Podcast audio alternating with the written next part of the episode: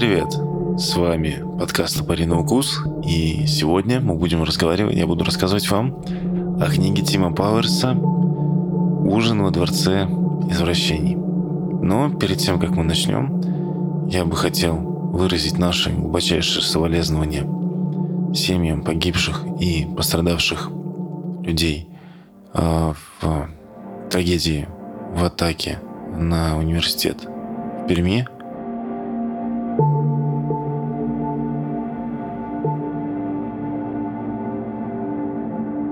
Итак, Тим Пауэрс. Кто это? Удивительный писатель из Америки, лауреат а, премии Филиппа Дика за книги «Врата Анубиса» и «Ужин во дворце извращений», автор а, нескольких десятков романов и новелл. Вам он может быть известен по не самой, а, на мой взгляд, удачной экранизации, не самой, на мой, опять же, взгляд, удачной его книги а на странных волнах вы могли видеть этот фильм. Это четвертая часть «Пиратов Карибского моря». Также этой книги вдохновлялся создатель а, такого замечательной серии квестов, как Escape from the Monkey Island. Это классический квест эпохи Золотого века LucasArts. Замечательный квест. Если вы никогда не играли в них, крайне рекомендую. Итак, Тим Пауэрс.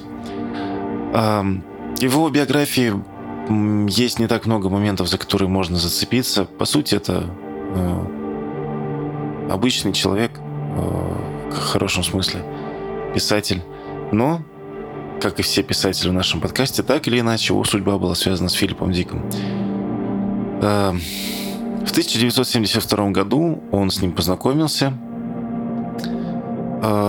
На тот момент он его не особо читал. Пауэрс имеется в виду Дика, но после того, как он прочитал, то он просто влюбился в него, он считал его гением. И, как э, говорил сам Пауэрс, этот человек мог сесть и за 20 дней написать совершенно восхитительную книгу. Пауэрс и его друг К. У. Джеттер этот писатель, возможно, известен вам как автор романа «Бегущий по лезвию бритвы 2», но мне, если честно, нет. Вот, ну, может быть, вам известен. Стали прототипами Дэвида и Кевина, персонажей знаменитого романа Дика Валис. И, кстати говоря, если вам интересно посмотреть на внутренний мир Тима Пауэрса, то обратитесь к этому роману.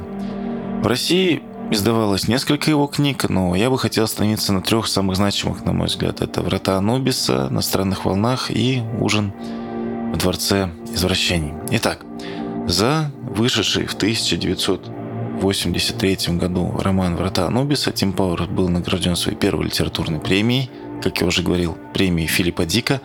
И давайте я расскажу про нее чуть поподробнее.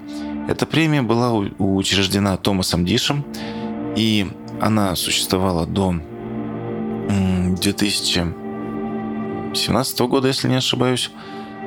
Если вам хочется составить свою библиотеку альтернативной фантастики, смело открывайте э, на Википедии раздел с премией Филиппа Дика и просто берите лауреатов. Я думаю, что вы не ошибетесь. Те книги, которые переведены на русский, вам точно понравятся. Те, которые не переведены, вы сможете перевести для себя сами. Это будет очень хороший старт, на мой взгляд, для такой интересной, необычной библиотеки. Итак, о чем же эта книга?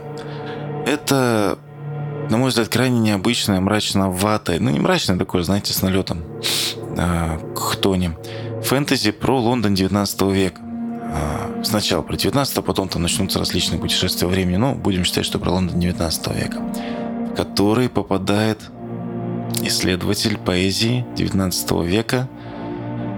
И этот исследователь должен э, встретиться с поэтом Уильямом Эшблессом и провести некое литературное расследование.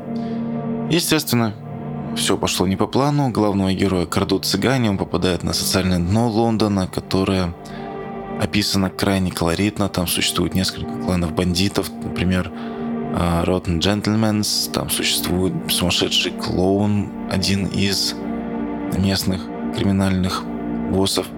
Также там есть загадочные египетские маги, цыганские маги, оборотень и если этого вам еще недостаточно, путешествие туда и обратно во времени. Книжка насыщенная экшоном.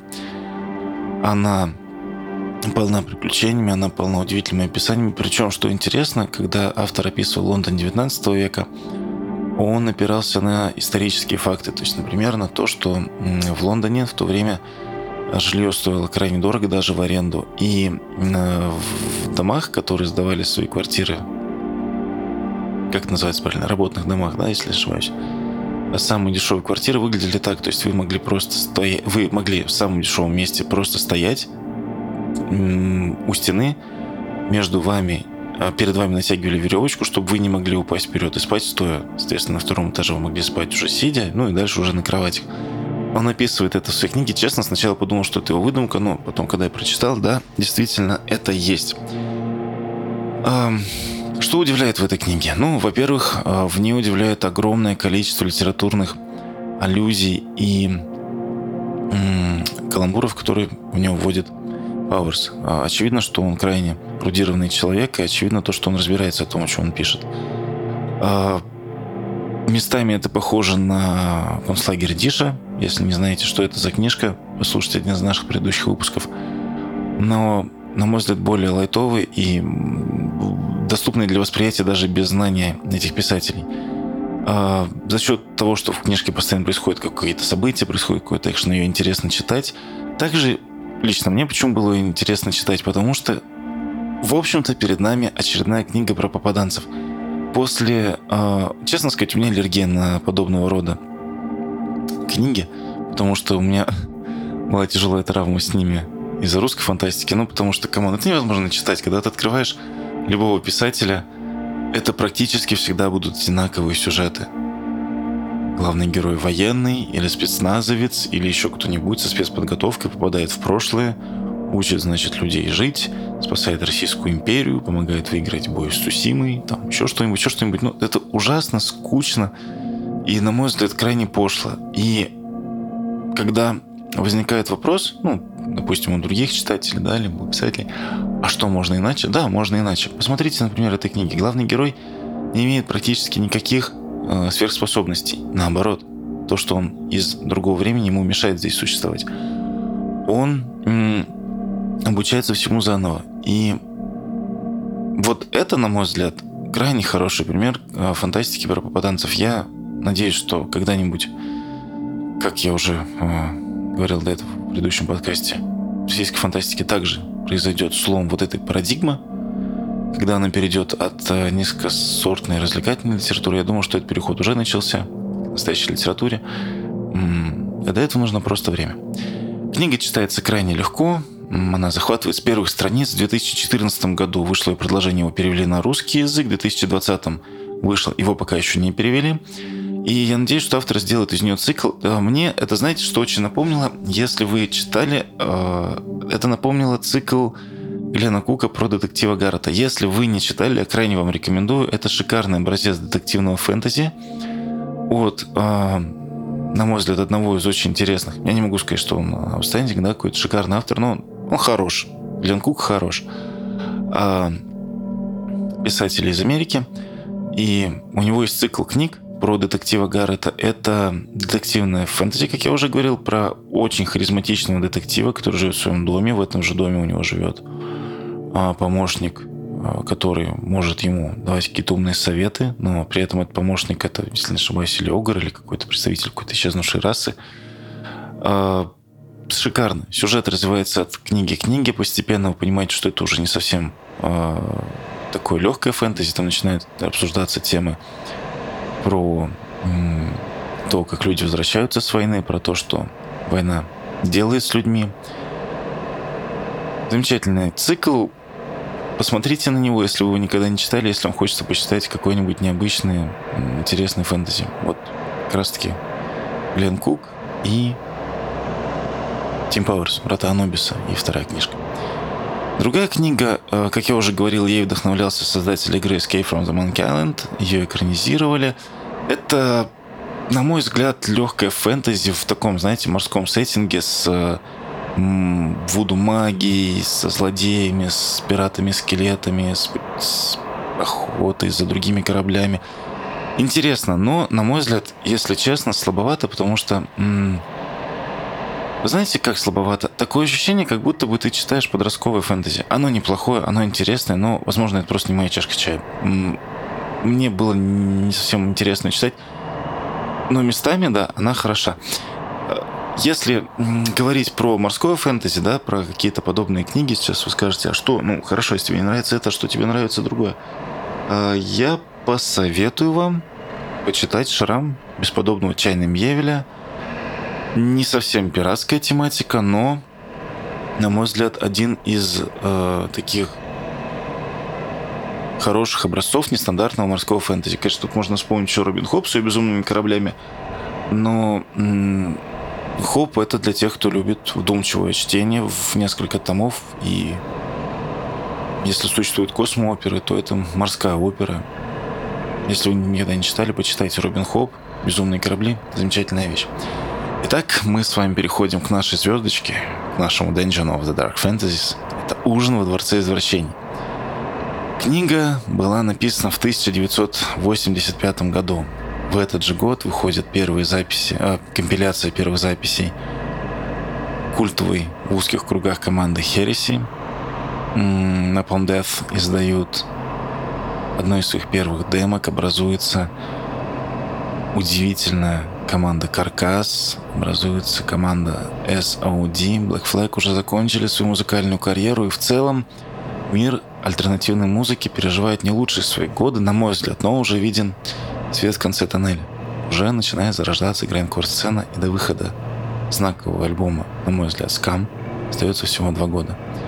Также в это время выходит культовый, уже в широких кругах фильм «Назад в будущее», легенды видеосалонов в моем городе, «Американский ниндзя» и «Рыжая Соня». Для тех слушателей, кто не знает, что такое видеосалоны, я немножко поясню. То есть раньше, в начале 90-х годов, видеомагнитофоны стоили примерно как крыло от самолета, может быть, чуть дороже, и у вас не было возможности смотреть эти фильмы дома. И а, наиболее предприимчивые граждане покупали видеомагнитофон, покупали кассеты и включали там а, непосредственно какие-то фильмы, да, которые они записывали. Опять же, таким образом на кассеты. Если вы никогда не смотрели «Американского ниндзю», посмотрите. Это же... Ну, это, это настолько плохо, что даже хорошо. Но в детстве это произвело очень мощное влияние на всю юношескую культуру. Я помню, что все были ниндзями. Все бредили о том, чтобы кидать звездочки. Даже были секции, где можно было научиться быть ниндзя. Этот фильм оказал очень большое влияние, на мой взгляд, на детей и подростков начала 90-х годов. «Рыжая Соня» — это приквел к Конану Варвару, Крайне интересный фильм с молодым Шварценеггером. Замечательный. Рекомендую. Можно посмотреть. Также вышел в этом году а, один из лучших фильмов о Великой Отечественной войне. Иди и смотри. И мой любимый фильм из детства, собственно, первый научно-фантастический фильм, который я посмотрел в детстве, это фильм «Враг мой». Это классический sci-fi про дружбу между человеком и инопланетянином, а, инопланетянином, инопланетянином, извините, с очень сильным гуманистическим посылом, с кучей спецэффектов, сделанных не на компьютере, а вживую. Если вы не видели, посмотрите, очень, ну, он того стоит. Также в это время в мире расцветают различные альтернативные религиозные течения, и с ними связана работа такое явление, как декодеры. Это были люди, которые изымали э, человека подверженного влиянию новой ну, какой-то, да, нестандартной религиозной группы, из этой группы пытались его переубедить. Про них не так много написано, но это явление описывается в нескольких книгах, а, связанных с религиозными культами новыми, появившимися в Америке. И, на мой взгляд, Тим Пауэрс э, знал о таких людях, потому что вообще о них не особо много до сих пор даже пишут, но не существует. И он очень подробно и, на мой взгляд, реалистично описал работу таких людей. Также он крайне реалистично описал процесс э, вербовки человека в секту Сойк. Это, в этой книге это одна из главных сект, но к этому вернемся попозже. То есть видно, что человек явно никак. Вообще антирелигиозные идеи в этой книге прослеживаются от и до. Итак, о чем же эта книга? В Америке произошел ядерный взрыв, и через несколько десятков лет Америка расцвела. Главный, главный герой а, родом из Венеции. Он играет на пеликане. Это что-то типа смесь какой-то гуслей и гитары. И также он является, являлся искупителем. Он освобождал людей из лап местной секты Соек. Те, в свою очередь, используют гипноз и какую-то магию, можно сказать, для того, чтобы очаровать человека, чтобы взять его с собой. А, Грегори Ривас, так зовут главного героя, провел около восьми операций и вышел на пенсию. Он играет со своей командой в баре, там же, собственно, и прибухивают. Но эта книга не была бы этой книгой, если бы его не нанял в какой-то момент очень богатый клиент, и Ривас соглашается, потому что эта история напоминает ему о возлюбленной, которую он потерял в этой секте. Он отправляется следом за повозкой Соек, и на этом начинается его приключение. Теперь немножко подробнее про саму книгу сеттинг. То есть это постапокалиптическая Америка, но это необычный постапокалипсис. Здесь люди не страдают от того, что Америку уничтожил ядерным взрывом. Они просто наслаждаются своей жизнью. А появились новые профессии, появились новые инструменты, появились новые все. И люди шикарно обжились в этом мире. То есть вы не чувствуете, что это постапокалипсис. То есть это не дорога. Да? В дороге была хтонь, был мрак, была безысходность. И она была намного, на мой взгляд, ближе к тому, что ждает людей сразу после постапокалипсиса. А в этой книге показывается замечательное будущее людей, которые живут уже после постапокалипсиса, намного после него. И мне очень нравится такой сеттинг, потому что он, во-первых, он оптимистичный, во-вторых, за ним интересно наблюдать, в-третьих, он крайне глубокий многослойный. Через флешбеки главного героя мы постепенно узнаем лор местного мира в достаточной степени, чтобы понять, что происходит, отправляемся в удивительное путешествие по ухабам постапокалиптической Америки. В конце этого путешествия мы прибудем в самый загадочный и мрачный клуб Венеции «Дворец извращений». А, мне эта книга очень напомнила другую постапокалиптическую книгу, вышедшую намного-намного раньше этой. Это книга Филиппа Дика «Доктор Бладмани». А напомнила тем, что здесь к апокалипсису относится, к этой катастрофе относится как к данности. Люди также пытаются освоиться, также пытаются обжиться. Они также примеряют на себя различные новые специальности и роли. И самое главное, что они находят новый смысл в этой жизни. Это замечательно. А, так, э, секты, да, угу. секты Сой, как я уже говорил, это одно из основных антагонистов этой книги. Э, их описание, их вербовка крайне напоминает такие же из реальной жизни.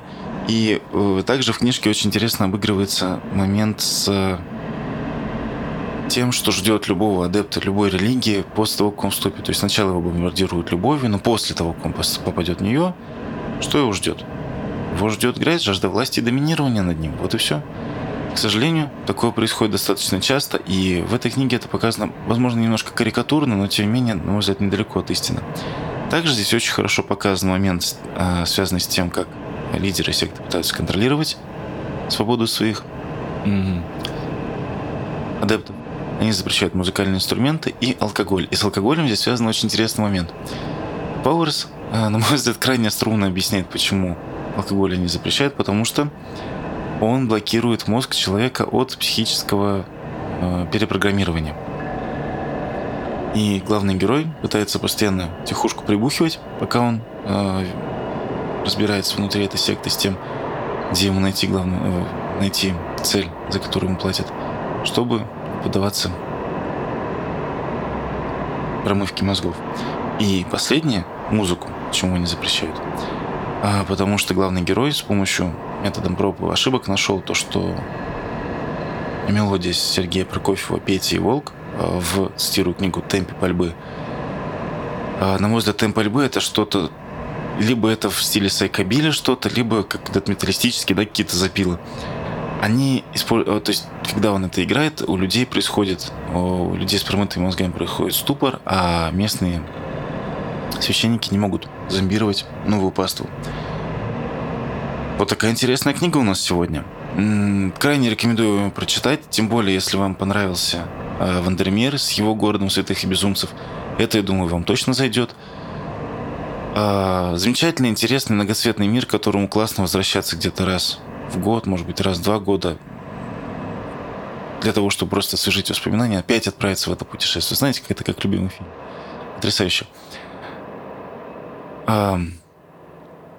Спасибо вам за прослушивание. Спасибо, что слушали до конца. Подписывайтесь на нас а, в Инстаграм, ставьте нам лайки. Если вы хотите нас поддержать, вы можете это сделать на Бусти и Патреоне.